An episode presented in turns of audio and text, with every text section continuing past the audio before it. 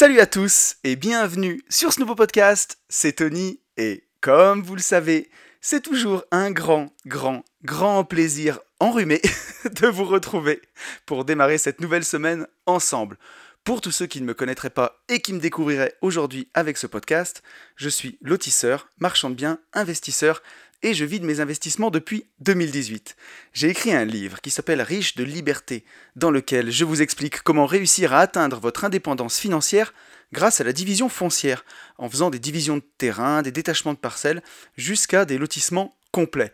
La promesse, c'est de pouvoir arriver chaque année à dégager au minimum 50 000 euros de marge pour pouvoir en vivre, pour pouvoir dire ciao patron et passer plus de temps sur ce qui vous intéresse vraiment. Notre livre, il est dispo sur notre site www.abinvest.net slash boutique ou alors vous allez sur mon Instagram, vous tapez hâte une vie de liberté, vous cliquez sur le lien dans la bio, il y a tout ce qu'il faut, vous allez retrouver le livre. J'ai même mis des stories travaux sur mon compte Insta dans les stories à la une où vous pouvez voir la division foncière en action. Et chaque semaine, on se retrouve dans ce podcast qui s'appelle lui aussi Une vie de liberté où on explore ensemble bah, tous les moyens d'avoir une vie plus libre, que ce soit bah, financière, on parle beaucoup de finances perso dans ce podcast, mais aussi et surtout comment être plus libre dans sa tête. Parce que, parce que vous le savez, hein, si on n'est pas libre dans la tête, bah, c'est compliqué d'être libre tout court. Alors vous l'avez vu avant cette introduction, oui, je suis enrhumé cette semaine. Euh, on va en parler. J'espère que je vais arriver à vous faire un podcast. Euh, je pense que je vais avoir du boulot en montage, mais bon, euh, c'est la vie, c'est comme ça. On ne recule devant rien sur une vie de liberté, enrhumé ou pas. On sort un podcast quand même. donc on va commencer comme chaque semaine en remerciant tous les gens qui m'ont mis un, message suite au podcast de la semaine dernière. Un grand merci à Jean-Baptiste, Anatole, Vincent, Xavier, l'investisseur immobilier. Julien, Caroline, Charles, Anthony, Olivier, Antoine, Clément, Philippe, Vincent, Babas, Manu, Cyril, Nicolas, Max, Vincent et Xavier. Donc un grand merci à vous tous. C'est vous qui faites vivre ce podcast et vous le faites vivre plus que jamais puisque nous sommes 787 sur YouTube. Donc là bientôt 800, hein. on arrive, on s'approche des 1000.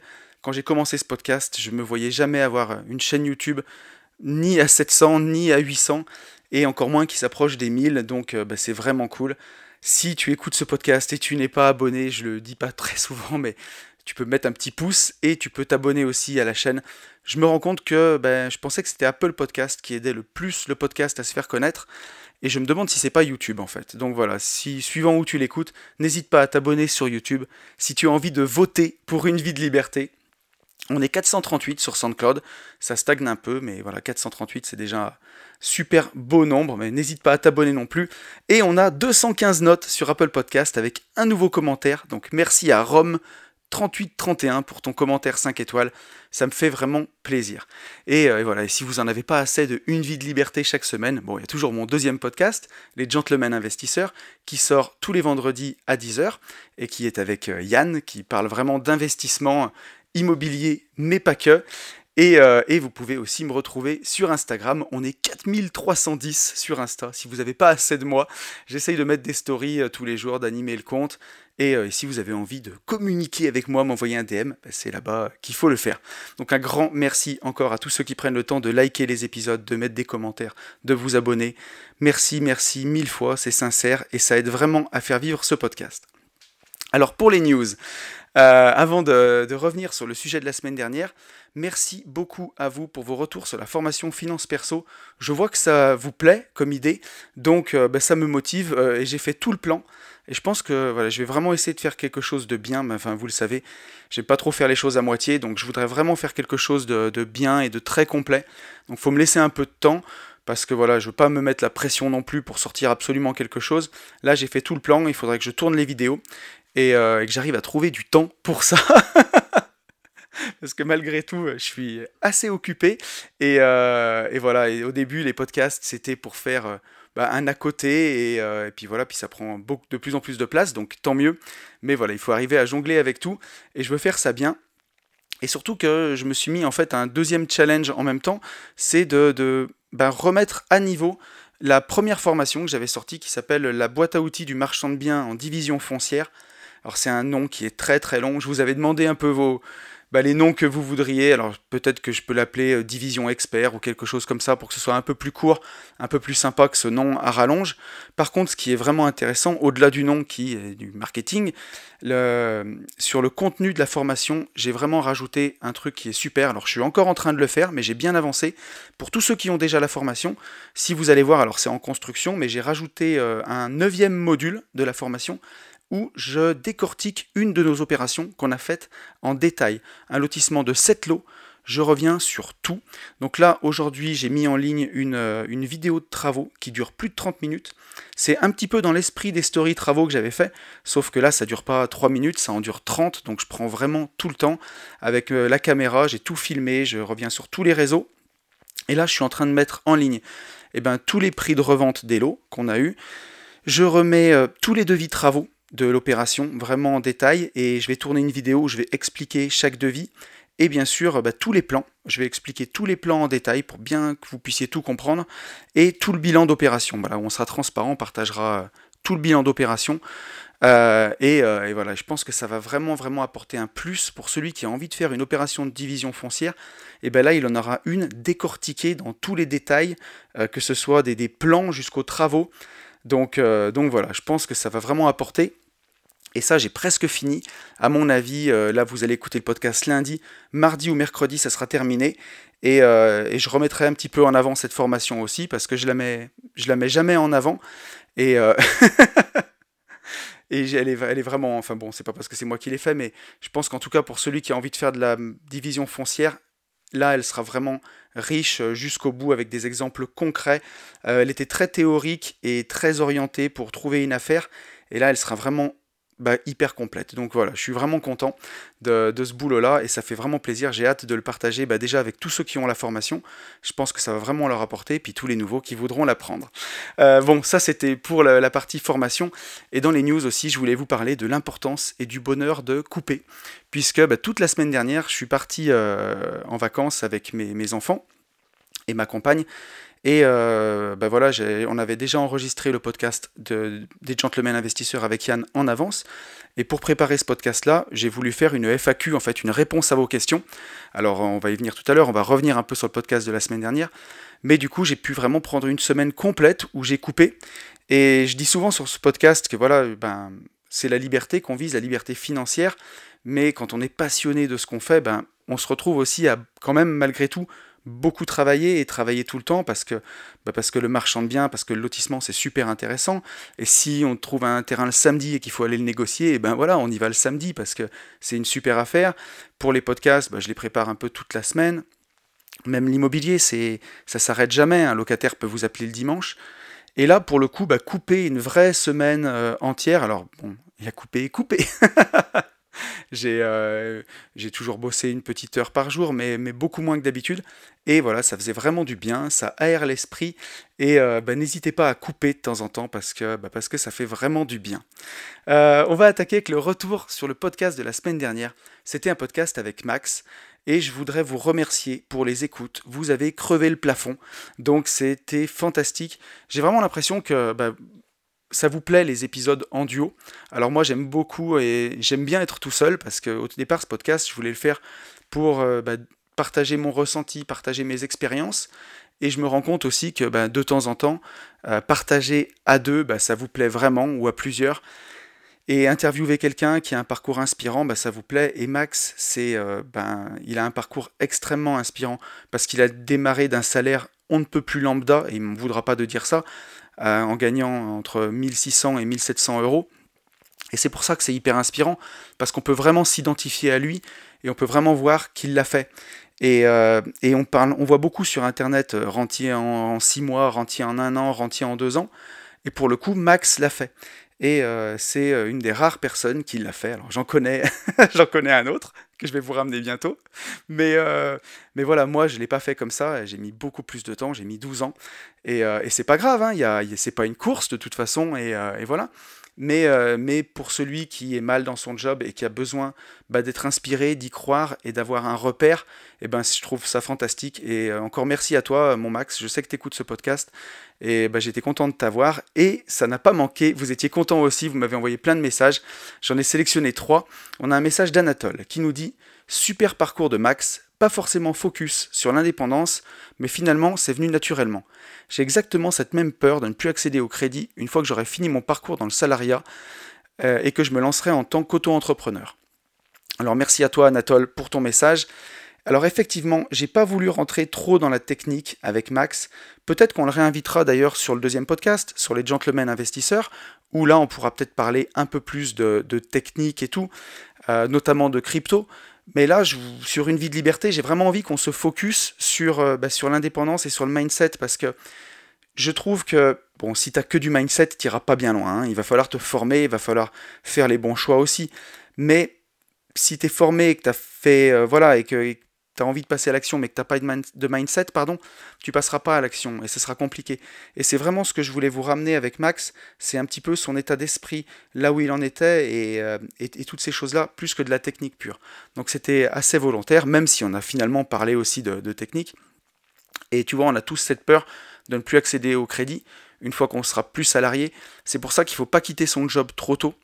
Euh, et, c'est aussi pour ça que je parle souvent de la puissance de l'arbitrage. Alors l'arbitrage, et on va en parler dans ce podcast, c'est, ça consiste à vendre un bien immobilier au bout de 3, 5, 7, 10 ans pour encaisser ta plus-value, encaisser du cash, de la fraîche, hein, tu sais comme on dit, cash is king. Et c'est ça qui te permettra d'être séduisant auprès de la banque. Donc euh, c'est d'autant plus difficile de lâcher son job au bout de deux ans, et c'est d'autant plus un tour de force qu'il faut avoir fait d'excellentes affaires pour arbitrer. Max, il le dit, c'est l'arbitrage qui lui a permis d'exploser. Il a arbitré au bout de seulement deux ans. Donc, euh, donc il avait fait d'excellentes affaires. Mais pour tous ceux qui sont un peu moins rapides, ou comme moi, hein, qui mettent 12 ans, et eh ben quand tu arbitres au bout de 12 ans, c'est tout ce qui change la donne en fait. Voilà. On a un message de Caroline. Caroline qui nous dit Bravo, et ça me rassure sur le fait qu'on n'est pas obligé de gagner 3000 euros mensuels pour sortir de la rat race. Bah, J'ai un petit peu spoilé ton message, mais voilà, c'est ce qui aussi vous a touché dans l'histoire de Max c'est que euh, bah, c'est pas un extraterrestre qui gagnait 10 000 euros par mois et qui a économisé 70% de ses revenus. Et euh, si tu es dans ce cas-là, ben, tant mieux pour toi, c'est super. Hein. Mais, euh, mais voilà, ça nous rapproche de, lui et ça, ça, rend les choses. Ben, on peut s'identifier à lui. On a un message d'Anthony qui nous dit Salut Tony, Anthony, très joli prénom. Hein. Merci à vous pour ce podcast, je l'attendais autant que celui avec Yann. D'ailleurs, vu que la perche est tendue, j'y vais. À vous trois, vous avez. Oh là là, j'avais de la pommade, j'ai oublié de l'enlever. Vous avez transformé ma vie et celle de mon entourage. Ben écoute, euh, ça fait vraiment plaisir. Et tu nous dis, pour aller plus loin, je suis convaincu que grâce à vous, vos abonnés vivent dans un monde meilleur. Je voulais enlever la pommade, je l'ai lu quand même, bah, elle concerne Yann et Max, donc tant mieux. Et, je vais prendre ton compliment aussi, ça me touche énormément, ça me fait très plaisir. Et, euh, bah, vous avez transformé ma vie et celle de mon entourage. C'est des mots qui sont très forts. Ça me touche énormément, tu vois, ça m'emmène même les frissons quand je le lis. Et euh, c'est tout ce que je voulais avec ce podcast. Je me disais si ça peut aider ne serait-ce qu'une personne, comme moi quand j'étais dans ma rat race, quand j'étais malheureux, comme les pierres et que ça allait pas, eh ben j'aurais gagné. Eh ben tu vois, grâce à ton message, j'ai déjà gagné. Donc merci infiniment à toi, Anthony. Je poursuis avec ton message. Ce qu'il faut retenir aujourd'hui de l'interview de Max avec moi, c'est la valeur du temps. L'optimisation de chaque journée est la clé pour réaliser nos, objectifs. Pardon. Le grand public souvent se focalise sur deux piliers fondamentaux, qui sont la santé et l'argent, en oubliant que le temps ainsi que la manière dont nous l'utilisons est de loin ce que nous avons de plus précieux dans notre existence. La réussite sourit à celles et ceux qui cartonnent tous les jours sans y voir les fruits immédiatement.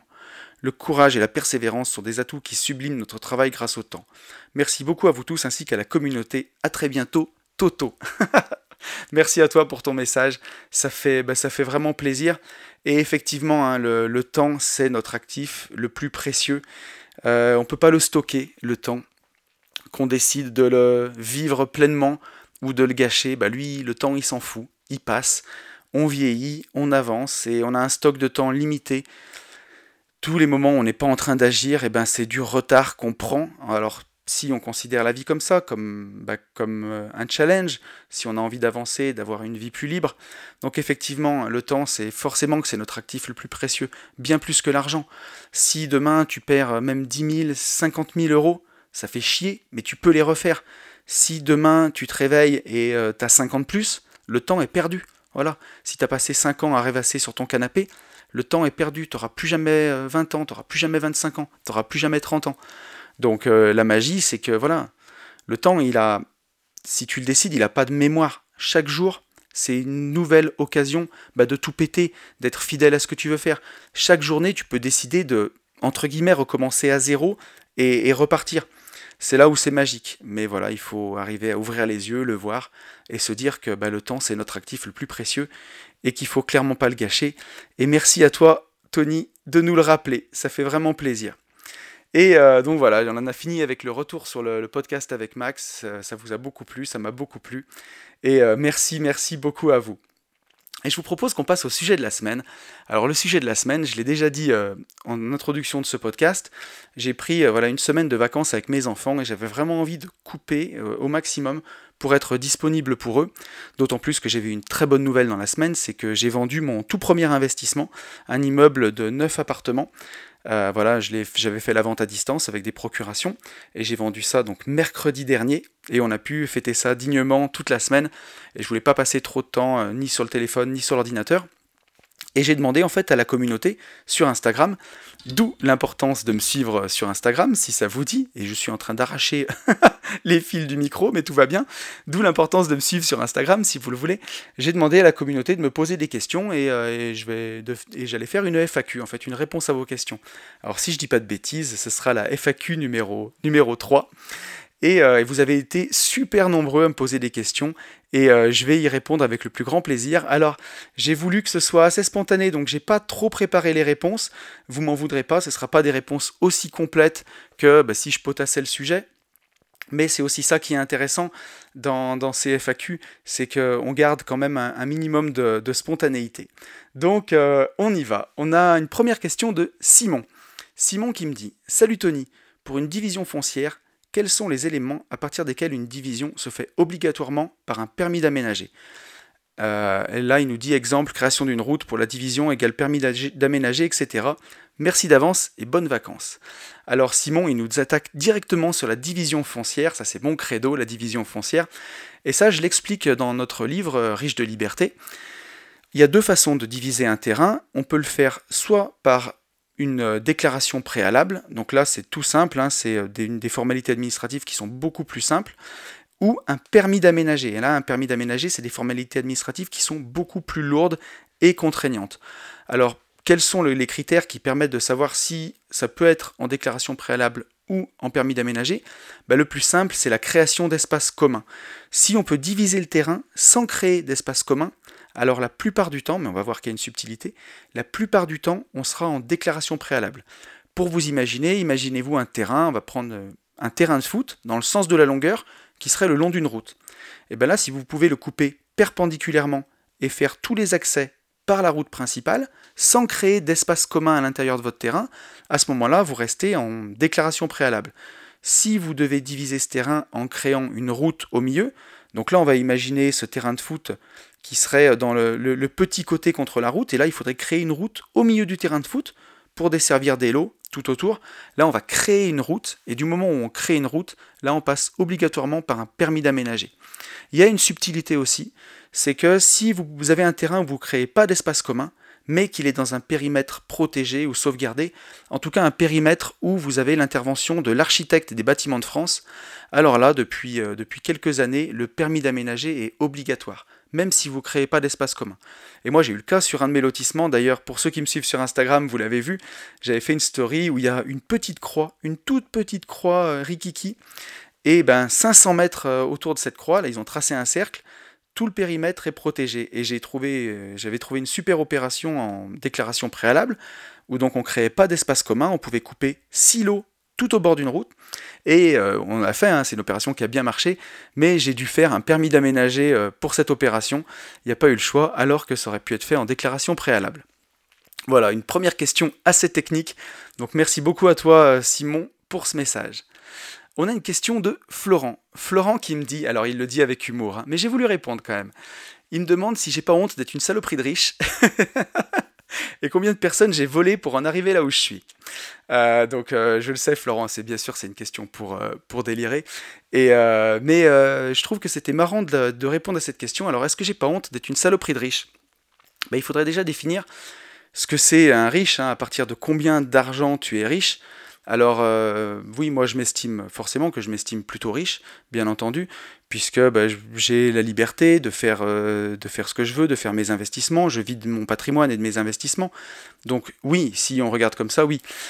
Euh, est-ce que j'ai honte? Eh ben, je vais te répondre que non, mais, mais c'est pas si évident que ça, tu vois, parce que je viens d'un petit village où on a l'habitude de, ben, de raser les murs et de pas faire de bruit et de jamais montrer et ainsi de suite, tu vois. Euh, et c'est toujours ce que j'ai fait d'ailleurs dans mon quotidien pour les gens qui me connaissent. Mais bon, à un moment, quand tu commences à faire des podcasts et à en parler sur Internet, eh ben, ça se sait aussi un peu. Et donc, euh, et donc voilà, parler d'argent comme ça aussi librement sur Internet, ça peut être compliqué.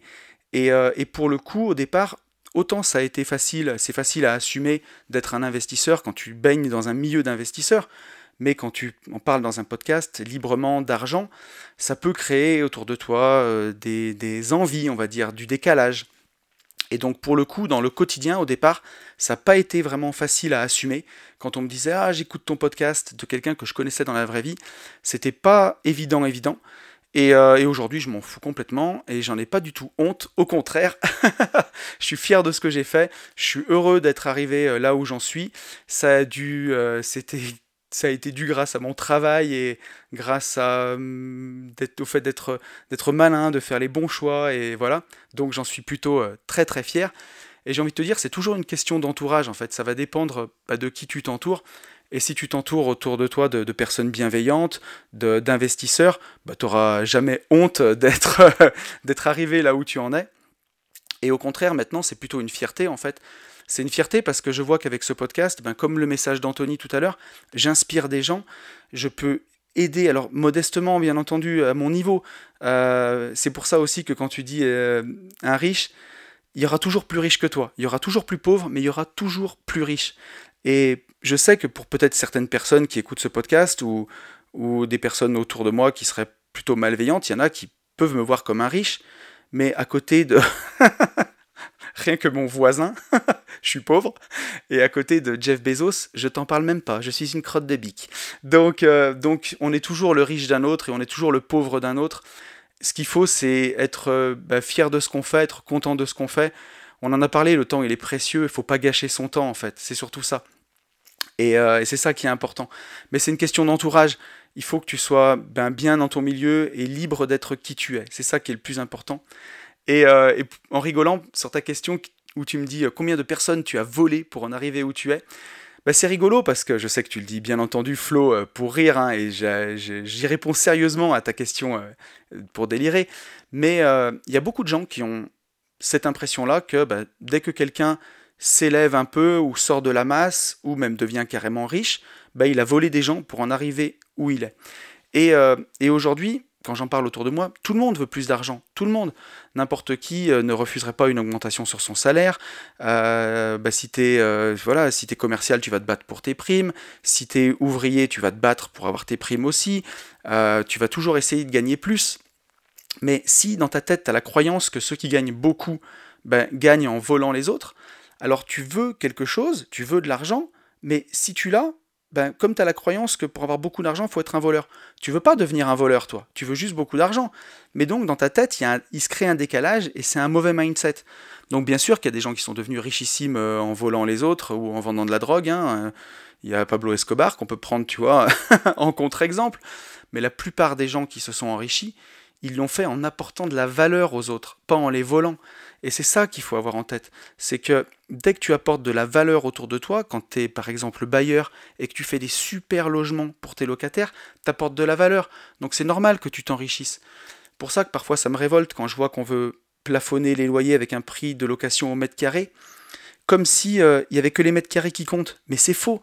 Entre deux logements, moi je vois les logements que je propose et les logements que d'autres proposent, il y a un monde entre. Et tu apportes un service quand tu loues. Euh, quand tu loues un bel endroit. Donc c'est pour ça aussi que tu t'enrichis. Ben, dès que tu apportes de la valeur, tu t'enrichis. Et voilà, donc euh, la question, ça serait plutôt euh, à combien, combien de personnes as-tu impacté pour en arriver là? Et, en fait, bah, cette question, elle est, elle est, légitime, tu vois, si on la met comme ça, parce que bah, j'ai été chef d'entreprise pendant 12 ans, où j'ai eu 35 salariés. Donc, tu vois, hein, ça impacte 35 familles. Aujourd'hui, bah, quand tu fais des lotissements, à chaque fois, tu impactes beaucoup de familles, parce que tu fais beaucoup de lots. Quand tu as un parc locatif, tu impactes des gens. Donc, la vraie question, c'est ça, en fait. Combien de gens tu as impacté pour en arriver là? Euh, voilà, donc euh, merci Flo, hein. j'espère que tu l'auras pas pris mal, que je réponde à cette question sérieusement, mais euh, je sais que non. on a une question d'Olivier. Olivier qui me dit Salut Tony, est-ce que tu penses refaire un séminaire, un de ces quatre? Et il me dit Tiens, j'en ai une autre, tu pourras me choisir comme ça, si je me balade dans ta région un jour par hasard, accepterais-tu de me payer l'apéro? Alors, vous êtes tellement nombreux à me demander de vous payer l'apéro que Je pense que si je dis oui à tout le monde, je m'en sors plus, mais j'apprécie à chaque fois. Et c'est pour ça qu'il faut que j'organise euh, un autre apéro IMO pour qu'on puisse tous se retrouver. Et ça, bah, c'est prévu. Euh, j'espère qu'on pourra faire quelque chose. J'aimerais bien au mois de juillet, si euh, mon acolyte Yann est d'accord. Donc ben, en région Rhône-Alpes, alors soit à Lyon, soit à Saint-Étienne, soit à Clermont-Ferrand, dans ces eaux-là, organiser un apéro IMO, une, une, belle soirée tous ensemble pour pouvoir se voir. Ça, j'en ai vraiment, vraiment envie. Et en ce qui concerne les séminaires, eh ben écoute, on a le week-end wakeboard et immobilier qui arrive le 5 et 6 juin. On a la semaine parapente, donc ça c'est tout complet. Et on a le voyage au Népal en moto au mois de, à cheval entre septembre et octobre. Donc ça fait déjà trois événements pour cette année. Et je t'avoue que ça fait vraiment beaucoup. Et avec le Covid, c'est déjà tellement fatigant d'organiser ces événements-là sans savoir s'ils vont pouvoir se faire. Euh, voilà, on encaisse de l'argent euh, et, je ne sais pas si on va pouvoir organiser ou pas l'événement. Donc c'est toujours quand même assez compliqué. Donc je crois que pour 2021, on va s'arrêter là. Mais par contre, euh, pour, pour 2022, pourquoi pas? Alors on a déjà une idée avec Yann. On va, rendre à César ce qui lui appartient. Une idée de Yann et Bourama, un de nos fidèles auditeurs, d'ailleurs Bourama, je te salue, qui est combattant pro de MMA, organiser un week-end MMA et immobilier. Ça, ça peut être vraiment, vraiment sympa. Et après, pourquoi pas refaire bah, le, la, V2 de la mastermind, du, la masterclass pardon, du Club des Indépendants. Si jamais ça vous tente, euh, c'était le tout premier séminaire qu'on avait organisé au mois de mars 2019. Et euh, D'ailleurs, pour ceux que ça intéresse, le replay est toujours disponible si vous cliquez dans le lien de la bio de mon Instagram ou alors dans la description de ce podcast. Euh, c'était un superbe séminaire qu'on avait organisé donc au mois de mars 2019 euh, où vous étiez 40. C'était le tout premier à nous avoir fait confiance. On était ravis. C'était un très très bel événement. Et je t'avoue qu'en lisant ton message, bah, ça me tenterait bien de, de refaire ça. On a une question de Clément. Clément qui me dit Salut Anthony, j'espère que tu passes de bonnes vacances en famille. Voilà ma question. Est-ce que tu as le projet de faire de ta formation la boîte à outils de l'aménageur foncier euh, pour qu'elle soit finançable par le CPF Merci à toi et bonne journée. Clément, ton fidèle auditeur d'une vie de liberté. Clément, fidèle. Merci à toi Clément. Alors écoute, je ne me suis pas du tout posé cette question pour le CPF. Je sais que c'est la mode en ce moment de mettre ces formations éligibles au CPF. Je ne me suis pas du tout renseigné. Et figure-toi d'ailleurs que c'est ma tante qui m'en a parlé l'autre jour. Ma tante qui est, euh, directrice du personnel et comptable dans sa boîte, qui me dit pourquoi tu mets pas ta formation éligible au CPF, ça pourrait être super intéressant. Je me suis pas du tout renseigné sur les démarches et je sais bah, qu'il y a beaucoup de gens qui ont du CPF et c'est vrai que ça pourrait être très intéressant. Donc euh, donc pourquoi pas? Si c'est pas trop compliqué, si ça me prend pas trop de temps, mais ça peut être vraiment très intéressant. Merci à toi Clément on a une question de Mini-Wife qui me dit Bonjour Tony, quand on n'est pas du BTP et que le rêve c'est de devenir libre et marchand de biens, par où commencer? Livre, CPF, investir et coller au basque de son maître d'œuvre pour apprendre Merci à toi. Euh, alors, bah, c'est une très très bonne question. Alors bon, je ne veux pas encore euh, en rajouter, mais euh, il y a mon livre Riche de liberté que tu peux lire déjà. Alors je sais que tu l'as commandé puisque je te l'ai envoyé. Il y a aussi euh, bah, la formation qui permet d'aller beaucoup plus loin. Donc ça, voilà, je ne veux pas en rajouter sur la, pub et la promo, c'est vraiment pas le but. Ce que je peux te dire, c'est que sur le, bâtiment, travaux publics, il n'y a pas beaucoup de livres. Donc euh, là-dessus, c'est assez compliqué. Alors, comme on disait, bah, il faut faire pour moi. Voilà. Alors, au début, il faut te former sur la théorie, sur tout ce que tu peux, euh, que ce soit sur le marchand de biens ou les travaux publics. tu peux déjà bah, lire tous les ouvrages que tu peux trouver. Mais après, moi, ce que je te conseille, c'est de faire. Commencer petit, mais faire. trouver un premier terrain à diviser en deux et tu vas apprendre sur le tas. Et au moment où l'entreprise elle fera ses travaux, eh ben, tu prévois dans ton agenda de prendre deux jours. Si tu es encore salarié, tu poses deux jours de congé ou deux jours de RTT et tu passes du temps avec l'entreprise sur place. Et tu les harcèles, tu poses plein de questions. Moi, à l'époque où j'étais entrepreneur de travaux publics, j'avais un de mes clients qui, qui comprenait rien au TP et je voyais que ça l'embêtait vraiment et d'être un peu ignare sur certaines choses. Et il avait l'impression de se faire arnaquer parfois, en fait. Et un jour, je lui ai dit, écoute, tu vas passer une journée avec moi, on va faire le tour de mes chantiers tous les deux. Moi, j'y gagnais parce que ben, j'allais créer des liens beaucoup plus intimes avec lui. Et je lui dis, on va passer sur mes chantiers, je vais t'expliquer toutes les phases de travaux. Et en fait, c'est ce que j'ai fait. On a fait peut-être le tour de 5-6 lotissements. Alors, il y en avait un à lui et les autres, c'était des lotissements de ses concurrents. Lui, il s'en foutait. On est passé et je lui ai expliqué tout ce qu'étaient les engins, toutes les étapes de travaux, tous les tuyaux, tout ça. Et ça lui a même donné le goût. Et aujourd'hui, alors ce client-là, maintenant, je le vois plus. Mais, euh, mais je sais qu'à l'époque, ça l'avait vraiment, vraiment beaucoup aidé. Euh, à comprendre mieux les travaux et, je pense que ça c'est vraiment vraiment efficace. Mais voilà, commencer petit et faire et gratter l'information de partout parce que du moment où tu vas commencer, tu vas avoir accès à un géomètre que tu vas payer, à un maître d'œuvre que tu vas payer, à des entreprises que tu vas payer. Et ces gens-là, du moment que tu les payes, eh ben, tu peux gratter tout ce que tu peux. Donc, euh, ben, passe du temps avec eux et, euh, et voilà, avance là-dessus. Et là, je pense que ça peut vraiment, vraiment t'aider. Euh, mais en tout cas, si ton rêve c'est de devenir libre et de devenir marchand de biens, donc marchand de biens ça regroupe plein de choses. Moi j'ai choisi la division foncière, les divisions de terrain. Euh, c'est une niche du marchand de biens, mais j'en fais aussi du marchand de biens classique, ou acheter des appartements, les revendre, des choses comme ça. Et euh, tu peux acheter des immeubles que tu divises, tu peux acheter des immeubles que tu réunis, tu peux faire vraiment plein de choses. Tu peux acheter une grange que tu rénoves en appartement. Mais bah, c'est des choses qui s'apprennent pas à l'école je te conseille pas de d'aller travailler dans une boîte de BTP parce que bah, tu pourras apprendre aussi, mais c'est vraiment pas le but et t'as pas besoin de tout savoir, d'être plus technicien que le technicien. Mais euh, la meilleure façon c'est de faire. Faut commencer petit pour pas se planter, mais la meilleure façon c'est de faire. On a une question de Bienvenue à Clermont qui me dit, alors oui, son pseudo, Bienvenue à Clermont. oui, oui, pourquoi pas. Qui me dit pourquoi as-tu vendu ton immeuble? Alors oui, j'en ai parlé au début de ce podcast. Euh, la semaine dernière, j'ai vendu mon tout premier immeuble, mon tout premier bien que j'avais acheté euh, fin 2009. Euh, voilà, donc c'était mon tout premier investissement. Ça faisait, j'attaquais la douzième année avec cet investissement, un immeuble de 9 appartements. Et pourquoi je l'ai vendu? Ben, J'en parlais tout à l'heure de la puissance de l'arbitrage la croyance populaire qu'on peut avoir au départ, c'est de se dire que on va acheter un bien immobilier, on va prendre un crédit sur 20 ans, et au bout de 20 ans, quand on aura fini de le payer, eh ben, on va toucher les loyers en plein et on va vivre de l'immobilier avec ces loyers. Et en fait, dans la pratique, c'est beaucoup plus compliqué que ça. Parce que si tu achètes un bien immobilier qui soit neuf ou avec travaux, ou même dans son jus, au bout de 20 ans, quand tu auras fini ton crédit, tu peux te dire que bah, y aura beaucoup de rénovations à faire à l'intérieur.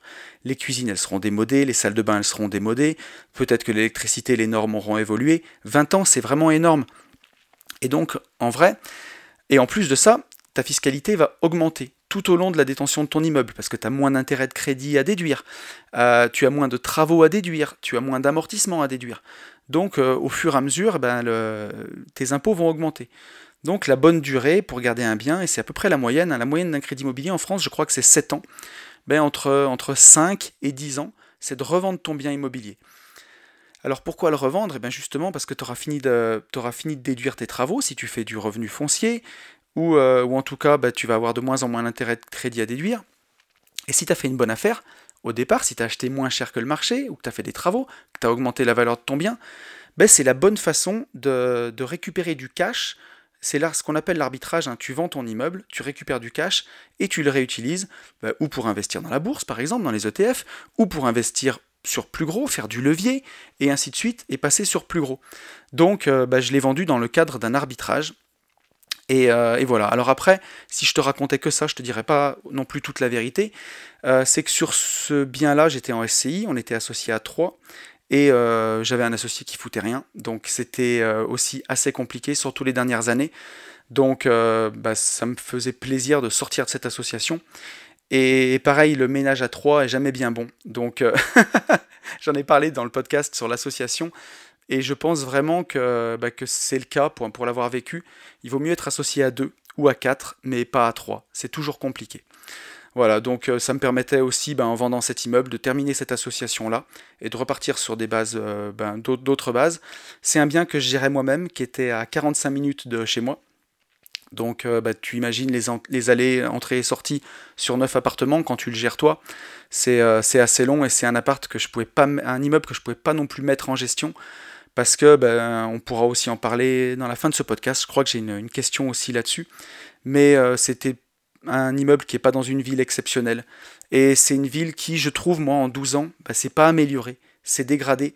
Et, euh, et, je pense que c'était aussi euh, bah, le bon moment pour, euh, pour sortir, voilà, pour, pour vendre ce bien. C'est pas un bien sur lequel je vois un. Ce sera ni plus ni moins. Ça va continuer comme ça. C'est une ville qui s'améliore pas.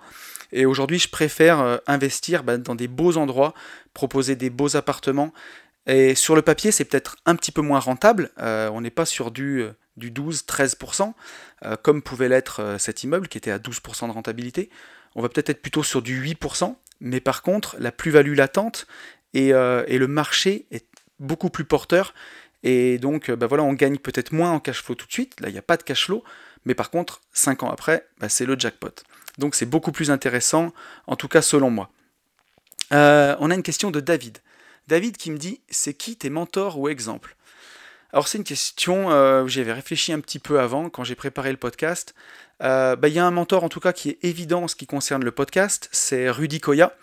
Euh, Rudy c'est un pote que je connais depuis maintenant, que je dise pas de bêtises, mais plus de presque 15 ans, en tout cas 13-14 ans.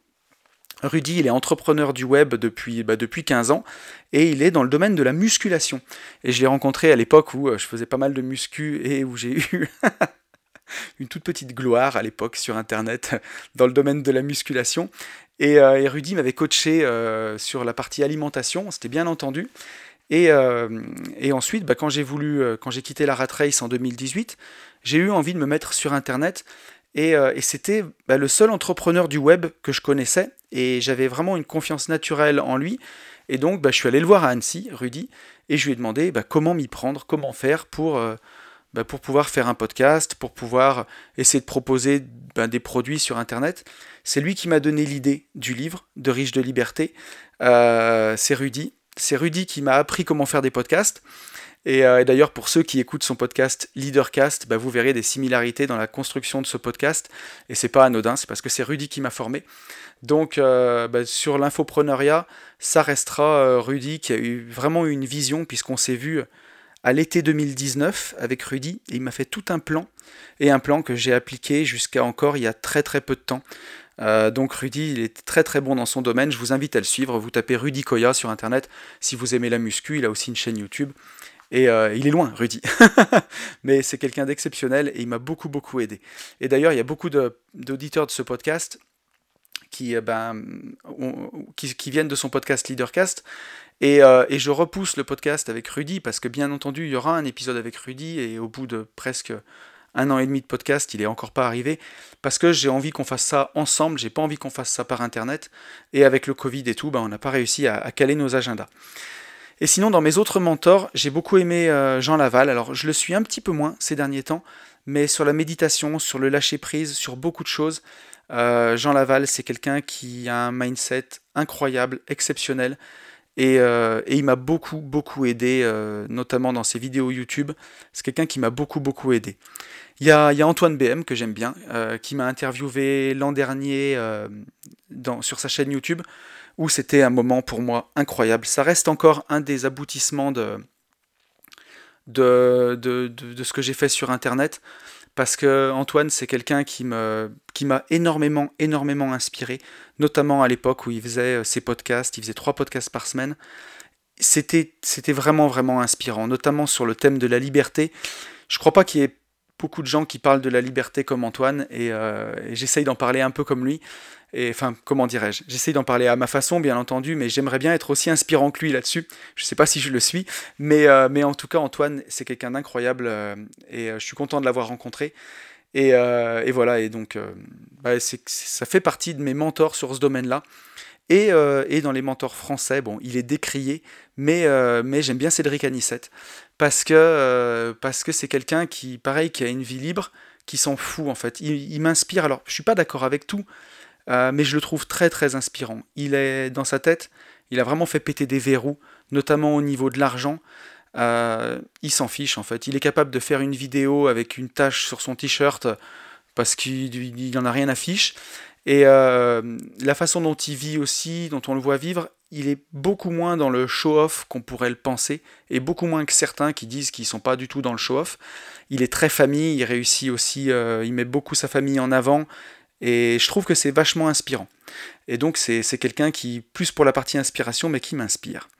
Et après, bon, j'ai plein de mentors qui sont pas connus, qui sont dans le domaine de, de bah, du marchand de biens, des gens qui sont autour de moi, notamment un de mes anciens clients qui a, qui a 75 ans, qui m'a beaucoup, beaucoup, beaucoup aidé. Et, euh, et quand j'ai une merde, ou quand ça va pas, ou quand ça marche pas comme je veux, bah c'est lui que j'appelle et euh, je lui demande comment il voit les choses. Et lui, ben voilà, il a 55 ans de division foncière dans les pattes. Et, euh, et il est toujours bah là pour me donner des bons conseils. Et donc voilà, et euh, je lui fais une petite dédicace aussi parce que bah, parce que c'est quelqu'un qui est, euh, qui est très important et euh, c'est dans un vrai domaine voilà, concret de la division foncière.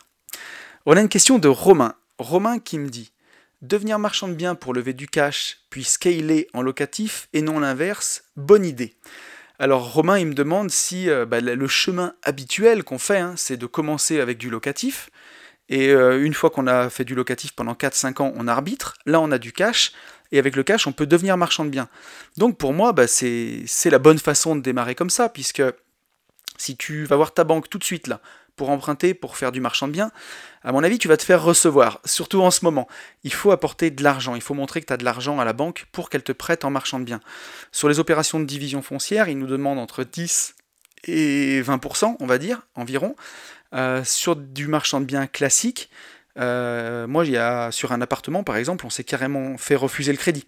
Donc là, il a fallu le financer en entier tout de suite et, euh, le revendre. et on l'a revendu, on l'a acheté le matin, revendu l'après-midi. Mais il y avait 78 000 euros à financer, si je dis pas de bêtises. Et là, bah, c'était compliqué de faire un crédit pour ça. un crédit amortissable classique, bah, on ne pouvait pas, puisqu'on était en société et qu'on n'allait pas le garder. Et un crédit marchand de biens, la banque nous a dit bah, je ne vais pas vous prêter pour ça, ça fera trop de frais, débrouillez-vous. quoi. Donc là, tu vois, il faut du cash pour le faire. Donc si tu as du cash devant toi, si tu as de l'argent, si parce que tu as, très bien gagné ta vie, tu as mis de côté, pourquoi pas faire marchand de biens directement?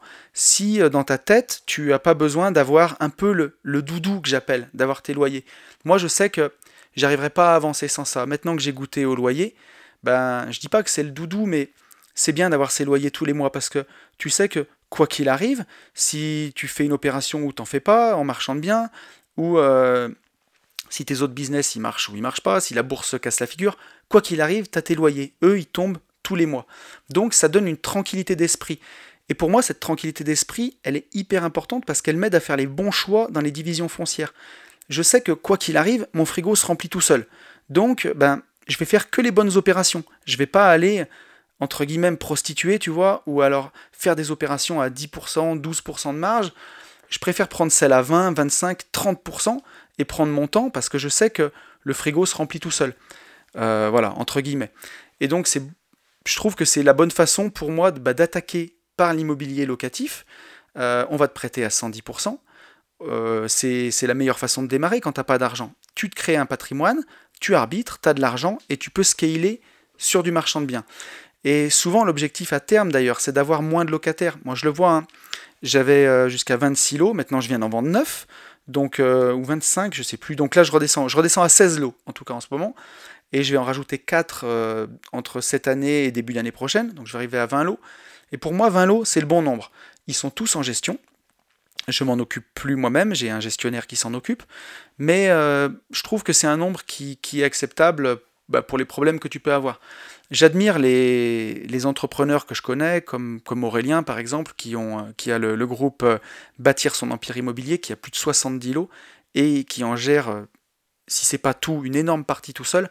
J'admire parce que moi, je, ne pourrais pas, quoi. Je trouve que l'immobilier, oui, c'est passif, mais c'est pas ultra passif. C'est pas aussi passif que d'investir en bourse. Donc voilà, avoir beaucoup beaucoup de locataires, je trouve qu'à terme, ben, si on cherche la liberté, c'est pas le plus judicieux. Alors, après, tout dépendra des objectifs aussi qu'on veut atteindre, forcément. Mais peut-être avoir 20 lots, c'est bien, et à côté, bah, faire du marchand de biens pour faire rentrer du cash. Donc, en tout cas, pour répondre à ta question, devenir marchand de biens pour lever du cash puis scaler en locatif, pourquoi pas À mon avis, si tu as déjà du cash, que tu arrives à devenir marchand de biens et que tu génères pas mal de cash, bah après, tu pourras te rajouter des lots en locatif. Tu peux le faire dans ce chemin-là, ça implique d'avoir du cash au départ. Voilà, moi. Et, euh, et c'est pas la voie que j'ai empruntée en tout cas. On a une question de Paul Mick. Paul Mick qui nous dit Combien de temps en moyenne as-tu entre deux nouvelles opérations? Entre parenthèses, délai moyen pour trouver des opérations. Combien de temps as-tu mis pour trouver ta première opération de division foncière? Alors je vais te répondre clairement. J'ai arrêté mon ancien job le 21 décembre 2018, où ça y est, ben, j'étais indépendant financièrement. Euh, et, j'avais travaillé tellement, tellement d'arrache-pied jusqu'au bout que devant moi, en fait, j'avais pas de, j'ai pas eu du tout de temps pour chercher euh, des, nouvelles opérations, en fait. Des, enfin, une première opération. Donc j'ai vraiment commencé de chercher le 6 janvier, tu vois. Après, j'ai pris un peu de temps pour me reposer. J'ai vraiment commencé de, de chercher le 6 janvier. Et la première opération, on l'a signée chez le notaire mi-avril. Donc tu vois, on l'a trouvé euh, vraiment en quelques mois. Je crois qu'on l'a trouvé mi-mars. Donc il m'a fallu un peu plus de deux mois pour trouver la première opération. Et, euh, entre deux opérations, maintenant, j'ai à peu près entre 4 à 6 mois, je te dirais. Voilà. Et, euh, et, le foncier, il faut avoir du temps devant soi, en fait, parce que c'est quelque chose qui est long. Voilà, c'est long par essence. Tous les délais sont longs c'est souvent long pour vendre des terrains. Euh, une opération, si tu l'amènes très très bien, si tu l'amènes de, front et que tu arrives à la faire euh, sans trop d'accro, c'est un an et demi, c'est 18 mois. Voilà. Ça peut être, on va dire, entre 12 et 24 mois, et le plus souvent 18 mois. Donc voilà, mais sinon, ben, il, faut, il faut se bouger, il faut avancer, avancer, avancer, et, euh, tu, trouveras, ton opération. Nous, on est vraiment parti de rien, dans une région où j'habitais, mais où je travaillais pas. Je travaillais dans, un autre département, donc j'avais tout mon réseau dans un autre département. Et là, en termes de réseau, on a redémarré de zéro. Et, euh, voilà, on a trouvé, les deux, on les a trouvés assez rapprochés. Hein. L'opération d'après, on a dû la trouver au mois d'avril, je crois. Donc, euh, donc ça a été assez rapide. Et la dernière opération, on l'a trouvée en fin d'année. Mais si tu cherches, tu trouves. C'est comme tout. Du moment où tu cherches vraiment activement, bah, tu en trouves des opérations. Euh, et tu auras au bout d'un moment même le problème de te dire comment je fais pour les sortir. Tu en trouves trop par rapport à ce que tu peux faire. On a une question de Seb. Seb qui me dit les astuces pour trouver une bonne affaire hors d'une grande agglomération. Je vais pas te, répéter euh, la messe, Seb, mais c'est ton réseau qui va compter. Euh, on peut, on peut on peut corréler ça à la question de Paul Mick, par exemple, euh, qui, qui ben voilà, où, c'est le réseau qui nous a aidés. On a passé beaucoup de temps sur le bon coin au départ, à chercher ces opérations, à chercher, chercher, chercher, foncer en visite, tu vois, aller visiter même des trucs qui étaient pas rentables, même des trucs où on pensait que ça irait pas au bout, mais tout ça pour pouvoir rencontrer les agents IMO, pour pouvoir les voir, pour pouvoir leur serrer la main. À l'époque, on avait encore le droit de se serrer la main.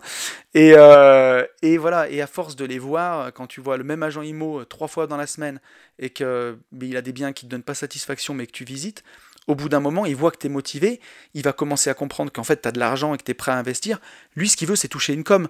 Donc, euh, s'il voit ta tronche pendant un mois, deux fois par semaine, au bout d'un moment, quand il va voir du off-market qui va arriver, bah, c'est toi qui vas appeler parce que c'est toi qui l'auras en tête. Donc, tu vois, tu peux aller voir les agents IMO quand tu as sympathisé un peu. Tu peux emmener, si tu le vois pour la troisième fois, bah, amener un croissant à la visite ou amener un thermos de café. C'est des petites choses. Mais pour moi, c'est vraiment, c'est vraiment ça l'astuce. Si tu veux trouver une bonne affaire hors d'une grande agglomération, et que tu démarres de zéro, que tu n'as pas un réseau de notaires qui va t'apporter des affaires, tu n'as pas un réseau d'agents IMO qui va t'apporter des affaires, un géomètre qui va t'apporter des affaires, ou un maître d'œuvre, puisque ça c'est les quatre personnes qui peuvent t'apporter des affaires, ben, il faut que tu sortes de chez toi, que tu visites, que tu rencontres du monde. Donc ça va faire beaucoup de coups d'épée dans l'eau, je vais pas te mentir, mais au bout d'un moment, ça paye et c'est comme ça que tu te crées un réseau. Donc ça sera avec le réseau. Euh, Jérémy qui me demande quelle a été ma plus grosse erreur dans l'investissement immobilier ça va être vraiment bateau ce que je vais te répondre, mais c'est d'investir sans être formé.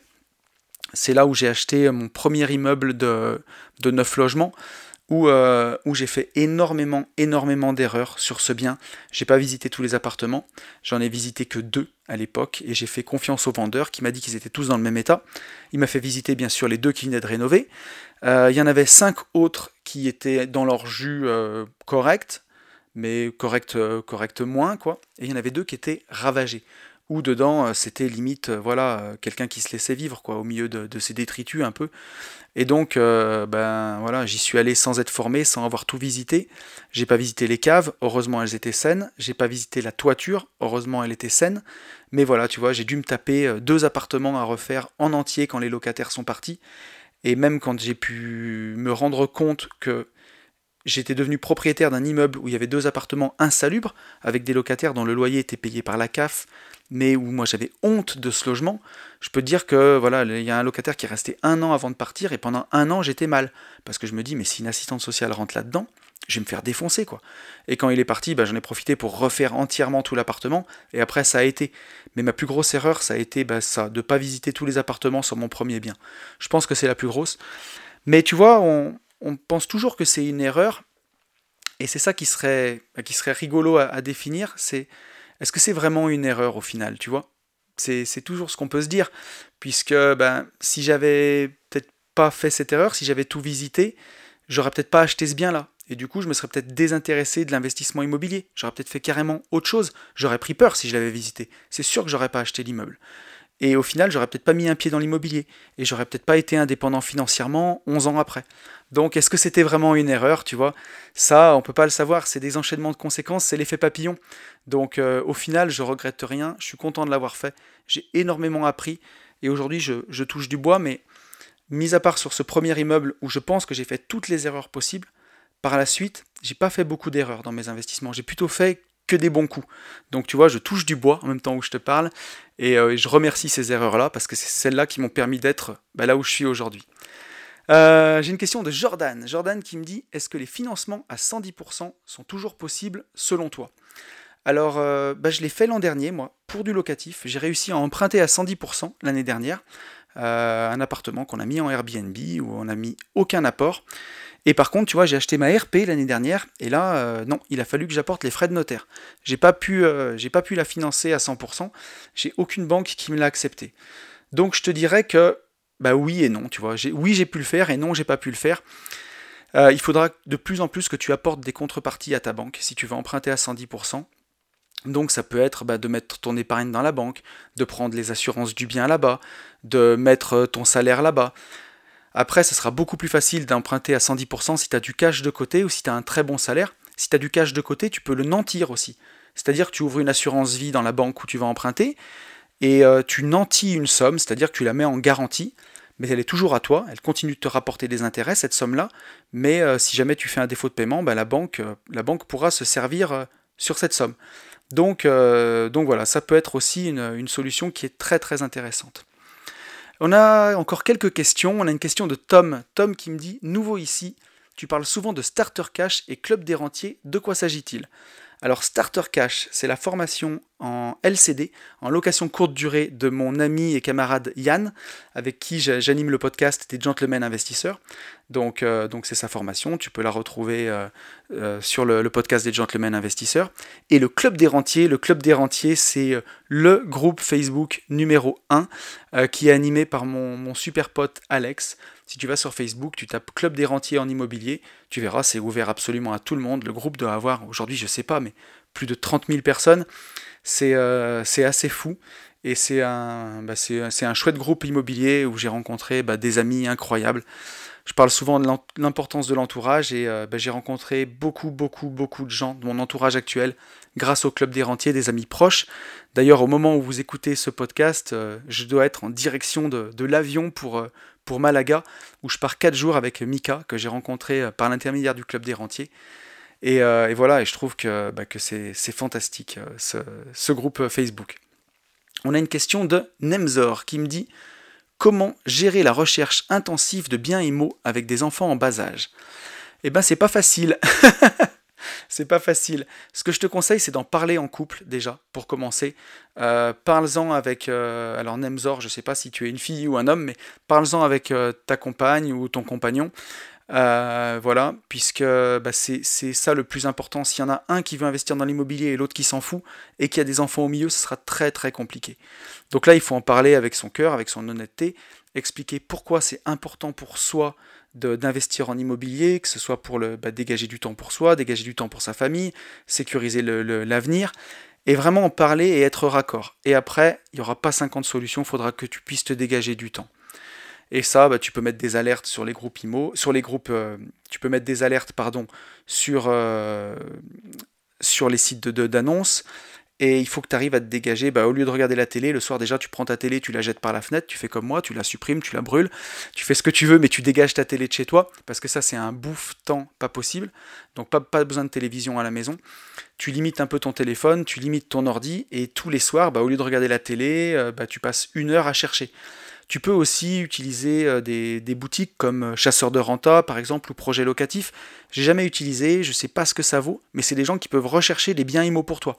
Ça aussi, ça peut être, euh, bah, ça peut être assez intéressant. Voilà. On a une question de Napo, Gaëtan. Gaëtan qui me dit Quelle approche utilises-tu pour l'éducation de tes enfants? Mindset, école. Bah, l'éducation des enfants vis-à-vis de, de l'argent, de l'indépendance financière, enfin en tout cas de la gestion des finances personnelles, il bah, faut leur laisser leur enfance. C'est hyper important de, laisser des enfants être des enfants. Il faut pas trop les responsabiliser euh, au niveau de l'argent, mais un peu quand même, tu vois. Ça me fait toujours penser au test du chamallow, tu sais, où euh, on met un chamallow devant des enfants et on leur dit, ben voilà, si tu peux rester devant ce chamallow pendant 10 minutes, au bout de 10 minutes, on te donne un deuxième chamallow. Sinon, tu peux le manger tout de suite. Et il y a des enfants qui le mangent tout de suite, il y en a d'autres qui attendent 10 minutes pour avoir un deuxième chamallow, et on s'est rendu compte ben, que si on suivait ces enfants dans leur vie, ceux qui ont attendu 10 minutes pour avoir le deuxième chamallow réussissent bien mieux financièrement que les premiers. Bah, tu vois, moi, c'est un peu ce test-là qui m'a inspiré pour, euh, éduquer mes enfants, c'est ce que j'essaye de leur dire, si tu veux. Donc, je leur parle sans tabou de mon travail, je les responsabilise, je les encourage à bien travailler à l'école, mais aussi à avoir du recul. Je leur explique aussi un peu que tu vois que l'école, ça, bah, ça sert aussi à former des salariés et qu'il ne faut pas travailler juste pour avoir une bonne note. Il faut travailler parce que ça nous plaît, parce que ça nous intéresse. Je les encourage vraiment à développer leurs capacités dans les endroits où elles sont douées, tu vois. Et je les aide à, essayer, essayer, essayer plein de choses. J'en ai une qui est douée pour le chant, j'en ai une autre qui est plus douée pour le sport. Bah, J'essaye de, de leur faire découvrir plein de choses là-dedans pour qu'elles essayent, qu'elles essayent et voir ce qui leur plaît. Euh, et sur l'argent, tu vois, je les encourage à investir 80% de ce qu'elles peuvent avoir. Donc, euh, bah, si elles ont des étrennes euh, à Noël ou pour leur anniversaire, bah, de garder 20% pour se faire plaisir. Alors, à leur âge, elles ont 10 et 12 ans, tu vois. Mais, mais investir 80% de ce qu'elles touchent. Et pour ça, je leur ai ouvert une assurance vie pour enfants chez Boursorama, qui a investi intégralement en ETF. Et, et, je leur montre les résultats, tu vois, c'est ludique, c'est en vert, puisque là, bon, depuis que j'investis, bah, ça gagne, donc elles sont super contentes. Et, euh, ça leur montre que bah, voilà, on peut faire des revenus passifs déjà quand on est euh, tout jeune. Et euh, voilà. Après, je sais que j'en ai une qui est beaucoup plus intéressée par ça, celle qui a 10 ans. C'est marrant parce qu'elle s'intéresse vraiment à ça. Elle me pose des questions quand on va visiter un chantier. Bah, combien j'ai payé le terrain, combien je revends les lots. Alors qu'elle a que 10 ans et on voit que ça l'intéresse vraiment et elle me fait des réflexions à son âge qui sont assez impressionnantes sur ce niveau-là. Et euh, je trouve ça chouette. Mais voilà, je fais aussi surtout attention à pas en faire une maladie, tu vois, et à pas leur faire du bourrage de crâne qui a un effet inverse. Et ça serait vraiment pas productif. Je les laisse surtout être des enfants et voilà, je reste subtil. Mais, euh, mais l'argent n'est pas tabou à la maison. Et, euh, et, je leur explique que, que bah voilà, si papa il peut venir l'emmener à l'école tous les matins, lui faire son poisson pané et ses pâtes à midi, alors on mange pas poisson pané pas tous les midis. Hein. Mais, euh, mais en tout cas, je veux dire, lui faire son repas de midi, la ramener à l'école à 13h30 et la chercher à 16h et à 16h30 et lui faire faire ses devoirs, c'est aussi parce que j'ai des revenus passifs et je leur explique quand même ça que voilà, bah, quand, euh, quand l'argent rentre, même quand on dort, c'est quand même plus facile d'appréhender l'avenir. Euh, il nous reste deux questions. J'ai une question de William qui nous dit Que penses-tu de dire à un banquier que tu achètes ta RP alors que c'est pour du locatif? Bah, J'en pense que du bien parce que je l'ai déjà fait. Oh, c'est pas un gros mensonge, hein. mais, euh, mais par contre, ça implique que tu aies déjà ta RP et que tu lui dises que bah, tu vas déménager, tu vas mettre ta RP en vente et que tu vas emprunter pour une deuxième RP. Enfin, en tout cas pour la prochaine RP. Puis finalement, oh là là, t'as changé d'avis et tu la mets en locatif. Donc, euh, donc c'est pas un gros mensonge, c'est pas bien grave. Euh, avant, ça t'aidait à emprunter sur 25 ans, mais je suis pas fan de l'emprunt sur 25 ans pour du locatif, ni d'ailleurs pour du perso. Je suis pas très fan de l'emprunt sur 25 ans. Je pense que 20 ans, c'est vraiment la limite à ne, pas franchir. Je l'ai fait une fois sur 25 ans et je, je le regrette un peu parce que je paye vraiment beaucoup d'intérêts. Et, euh, et, voilà, mais oui, oui, c'est une, technique qui marche, faut pas le dire, mais elle marche. Euh, il me demande quand va sortir la nouvelle formation sur la liberté financière. Alors c'est pas sur la liberté financière, c'est sur les finances personnelles. Mais bon, c'est une bonne gestion des finances personnelles qui permet d'atteindre la liberté financière. Donc c'est un peu tout comme. Mais écoute, j'aimerais bien, on va se fixer une date, on va dire que... Euh, je vais passer encore pour... pour un charlot, mais je pense que, fin mai, elle sera disponible. Voilà. Il faut que fin mai, elle soit disponible. Euh, et William qui me dit comment aller plus vite dans l'investissement locatif si on veut faire du x10 en accumulation? Si tu veux vraiment vraiment accélérer, eh ben mon cher William, il faut te focaliser sur des leviers à haut rendement. Donc la colocation, même si euh, aujourd'hui j'ai l'impression que la colocation s'est saturée, et moi c'est un marché où, euh, où j'irai pas personnellement. Puisque j'ai l'impression que c'est de, plus en plus saturé, mais c'est peut-être des croyances limitantes, je ne dis pas que j'ai raison, euh, ou alors la, location courte durée. Et ça, moi, je peux que t'encourager à le faire. La location courte durée, il y en a besoin partout. Moi, j'en fais dans une ville de 15 000 habitants et c'est quasiment tout le temps plein. Donc, euh, pourquoi pas la LCD ça te permet vraiment d'accélérer. Euh, tu vois, sur cette, sur cette LCD qu'on a, on a un, crédit à 395 euros pour en moyenne plus de 1100 euros de rentrée par mois. Donc ça te permet vraiment, vraiment d'accélérer, d'accumuler du cash. Et c'est vraiment, vraiment très intéressant. Attention, attention au levier euh, du haut rendement si tu achètes un immeuble de rapport à 12-13% de renta dans une ville claquée. Je ne le conseille vraiment pas. Euh, voilà. Il vaut mieux se fixer euh, ben, pendant 5 ans d'emprunter des biens 9-10% de rentabilité, mais dans des beaux endroits, et c'est l'arbitrage qui changera tout en quelques années. Mais le cash flow mensuel tout de suite, moi, j'y crois pas trop. Donc, si tu veux aller plus vite en investissement locatif, je te conseille de faire de la LCD. Je te conseille d'acheter en dessous du marché, de faire des travaux et, euh, un arbitrage au bout de 3-4 ans. C'est ce qui te permettra vraiment d'accélérer, selon moi. Euh, et on a une dernière question, une dernière question très intéressante de Floche. Floche qui me dit Quelle est ta relation avec le sport et quel lien fais-tu avec l'investissement? Eh bien, écoute, euh, ma relation avec le sport, moi j'ai toujours fait du sport. Euh, gamin, j'ai commencé par faire du foot et j'aimais pas du tout ça. Je suis pas du tout, euh, fan de foot. Je regarde, tu vois, les matchs de Coupe du Monde. J'ai envie de te dire comme tout le monde, mais je suis pas un fan de ni de sport collectif ni de foot. Et rapidement, très rapidement, à l'âge de, 6 ans, j'ai attaqué le judo. J'ai beaucoup beaucoup aimé le judo. J'en ai fait jusqu'à mes 16 ans. et derrière, j'ai enchaîné sur la boxe. Et alors là, la boxe, c'est le sport qui m'a le plus plu, notamment la boxe anglaise, juste au point. C'est vraiment quelque chose que, j'aimais énormément. Et après, je suis rentré dans l'univers de la muscu. Et j'ai fait beaucoup, beaucoup de muscu pendant des années et des années. J'ai été passionné vraiment de musculation jusqu'en 2016. En 2016, je me suis blessé, j'ai eu des hernies cervicales qui m'ont vraiment beaucoup, beaucoup handicapé. Et j'ai laissé la muscu pendant 3 ans, parce que je ne pouvais plus du tout en faire, en fait je ne pouvais plus soulever. Avec des hernies dans le cou, tu te doutes que c'était compliqué, ça m'a rendu assez malheureux. J'ai un peu grossi aussi à l'époque. Et ça a été compliqué. Euh, et, j'ai rencontré un kiné exceptionnel sur Lyon qui m'a soigné, qui m'a fait énormément de bien. Et j'ai pu reprendre le CrossFit dans une salle qui est, qui est pas loin de chez moi, avec un coach John exceptionnel que j'ai euh, que j'ai interviewé d'ailleurs sur Une vie de liberté dans les premiers épisodes. Et, euh, et où j'ai rencontré aussi bah, des super potes. Et euh, aujourd'hui, je m'éclate dans le CrossFit. C'est une salle où c'est très respectueux parce qu'il y a CrossFit et CrossFit. On peut le pratiquer de façon hyper bourrine, comme un fou, ou alors le pratiquer bah, dans le respect de son corps et dans le respect de ses articulations. Moi, c'est ce que je fais avec des hernies cervicales. Bah, elles, sont là, hein, de toute façon, donc il faut, faut, faire quand même assez attention. Mais, euh, mais voilà. Mais donc, toujours, tu vois, du sport plutôt individuel et toujours dans cet univers-là, judo, boxe, muscu, CrossFit. Donc pour moi, le sport, il est essentiel dans ma vie. Euh, je pratique pas autant que je devrais ou que je pourrais aujourd'hui. J'essaye de m'entraîner trois fois par semaine, mais entre bah, les voyages, les enfants et le reste, on est plus sur deux fois, mais c'est pas grave, c'est déjà bien. Euh, je fais du vélo depuis peu. Je me suis acheté un super vélo à assistance électrique, n'en déplaise à certains. Et, euh, Je fais des randos une fois par semaine d'environ de, entre 40 et 50 km dans les bois. Et euh, pour, bah, pour s'évader, c'est génial parce qu'en vélo musculaire, j'allais faire 10-12 km, j'allais être cramé. Alors que là, euh, avec un, vélo à assistance électrique, ben, on est cramé quand même à la fin, mais j'arrive à faire 50 km, je peux partir 3-4 heures, me faire vraiment des super randos, quoi. Et euh, pour l'évasion dans la tête, c'est vraiment génial. Et quand tu me demandes le lien que je fais avec l'investissement, pour moi, il, est évident et c'est essentiel dans le dépassement de soi. Que ce soit dans la boxe, dans la muscu ou dans le crossfit, eh ben parfois il faut se faire un peu mal. Alors, j'aime pas trop ce terme-là parce que moi je pars plutôt du principe de dire que je suis mon propre meilleur ami, tu vois, et que j'ai pas envie de me faire mal. Mais euh, j'espère que vous verrez dans quel sens je veux le dire. Mais en muscu, ben voilà, aller chercher la répétition de plus, voilà, quand on fait du développé couché ou quand on fait du soulevé de terre, et eh ben aller chercher cette répétition de plus dans sa tête, elle va vraiment nous aider à aller plus loin.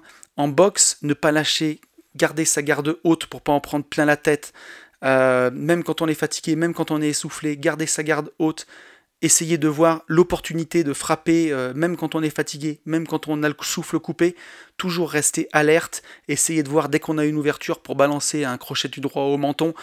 Voilà, toute, cette chose-là, ou au crossfit, quand on fait un WOD de crossfit, que euh, ben, le truc dure 20 minutes, que vous devez enchaîner plein d'exercices super physiques et garder le même rythme et pas lâcher, et ben dans notre tête, ça nous aide à, ben, à aller plus loin, à se faire un peu violence, même si j'aime pas ce mot-là, mais en tout cas à se dépasser. Voilà, ça c'est plus joli, à se dépasser. Et, euh, et ben ça nous aide aussi, ça se transpose dans l'investissement. Quand ça devient difficile, ben on n'abandonne pas, on fuit pas, on se remonte les manches, on continue et on avance. Donc il y a un lien qui est évident entre le sport et l'investissement. Je veux dire, on a tous vu Rocky et on voit bien qu'avec un mental de boxeur, ben on va plus loin quoi. Avec un mental de boxeur, on lâche pas, on continue. Quand ça devient difficile, ben on remonte les manches et on continue à se battre, on continue à avancer et on s'avoue surtout jamais vaincu. Et aussi, ben dans l'investissement, comme sur un ring, ben tous les jours, on remet la ceinture en jeu. Quoi. Si on a envie de se dépasser, si on a envie de ne pas se reposer sur ses lauriers, si on a envie d'aller plus loin, même si on a atteint plusieurs millions d'euros de patrimoine, eh ben, on peut faire toujours mieux, on peut faire toujours, pas forcément plus, mais mieux. Et on remet aussi la ceinture sur le ring, et c'est ça qui est beau. Et voilà, et j'en ai fini avec les questions de ce podcast. J'espère vraiment que c'est un épisode qui vous aura plu. Je vous remercie infiniment pour toutes les questions que vous m'avez posées. J'ai pris un plaisir de fou à y répondre, même avec le rhume. J'ai même oublié que j'avais le rhume pendant, pendant une heure. Donc merci infiniment à vous euh, pour tout ça. Euh, voilà, cette semaine je suis à Malaga, alors pour ceux qui veulent me suivre sur Instagram, j'essaierai de vous partager des trucs sympas. Je vous remercie vraiment pour tout, je vous souhaite le meilleur et vous le savez, je vous souhaite par-dessus tout de vivre libre.